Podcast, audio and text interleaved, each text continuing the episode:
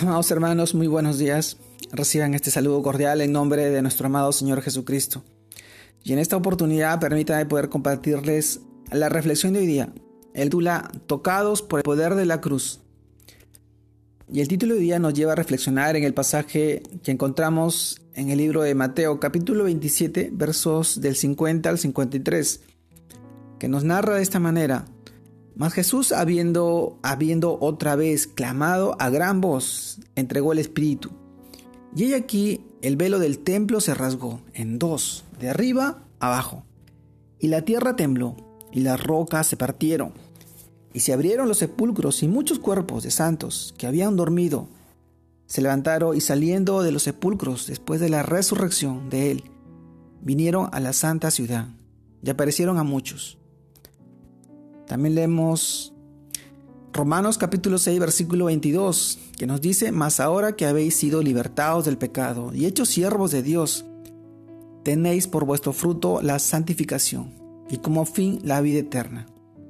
Amados hermanos, Romanos capítulo 6 versículo 22 y leímos también Mateo capítulo 27 versos del 50 al 53. El tema de hoy día, tocados por el poder de la cruz. Y en estos dos pasajes hoy reflexionamos. Y es que en el preciso instante en que Jesús murió, sucedieron cosas extraordinarias. Un terremoto que partió las rocas y abrió los sepulcros de personas creyentes que resucitaron y que después fueron vistas en la ciudad. Cuando Cristo se levantó de los muertos y el velo del templo se partió en dos. Esto tiene un gran significado espiritual para nosotros, los que hemos creído en su muerte y resurrección.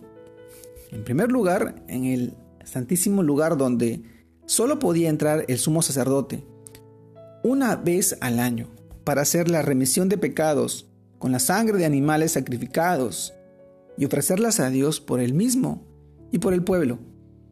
Observemos que la cortina fue partida de arriba abajo y no al contrario implicando que fue rasgada por Dios y no hubo intervención humana. Ese velo es un símbolo del cuerpo de Cristo cuando fue desgarrado sobre la cruz al pagar el castigo de nuestro pecado. Y con esto abrió el camino a la presencia de Dios. Ya no, ya no necesitamos de un intermediario, porque Jesús mismo es nuestro mediador y sacerdote. Y podemos acudir directamente al trono de Dios por medio de Él nuestro amado Señor Jesucristo. Como lo dice 1 Timoteo capítulo 2 versículo 5, porque hay un solo Dios y un solo mediador entre Dios y los hombres, Jesucristo hombre. Este evento de que los sepulcros se abrieron y los cuerpos de muchos santos resucitaron, los cuales aparecieron y entraron a la ciudad después de la resurrección de Jesús, es relatado sobre eh, solo en el libro de Mateo, pero hubo muchos testigos de este acontecimiento, lo que da testimonio de que las palabras de Jesús se cumplirán en todo creyente. Cuando dice en el libro de Juan capítulo 11 versículo 25 y 26, Yo soy la resurrección y la vida. El que cree en mí, aunque esté muerto, vivirá. Y todo aquel que vive y cree en mí, no morirá eternamente. Amado hermano, ¿crees esto? Si creemos en Jesús tenemos una vida junto con Él en la eternidad. Ese día todos aquellos que se situaron debajo de la cruz de Cristo, como el centurión y los que estaban custodiándola, fueron tocados por el poder de la cruz y presenciaron estos hechos milagrosos. Pudieron exclamar, en verdad, este era el Hijo de Dios. Esto es lo que Dios nos pide a nosotros, los pecadores, que ocupemos el lugar bajo la cruz de Cristo y miremos lo que hizo por nosotros. Su obra fue perfecta, nos ha dado libertad, abrió la puerta de entrada al lugar santísimo para que podamos adorar a nuestro Padre y nos dio vida, vida eterna, para que la disfrutemos junto con Él. Tocados por el poder de la cruz, fuimos tocados y somos tocados cada vez que nos acercamos al Señor con un corazón humilde, arrepentido, con un corazón dispuesto a abrirle todo nuestro ser, haciéndolo entrar en, nuestra, en nuestro corazón, en nuestra vida, como nuestro Señor, como nuestro Salvador. sabiendo que en Él tendremos y tendremos vida eterna, más allá de las situaciones o de la coyuntura que estemos pasando.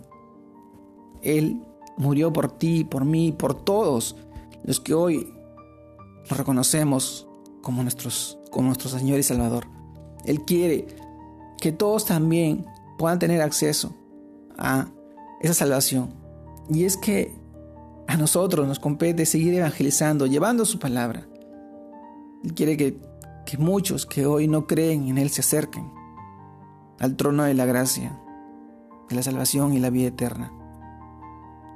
Amado hermano, yo te animo hoy día en este tiempo a que tú puedas ser tocado por el poder de la cruz y que puedas permitir que otras personas también sean tocadas por el poder de la cruz. La gracia, la salvación, el milagro de la vida, de la vida eterna que hoy está abierta a cada uno de nosotros.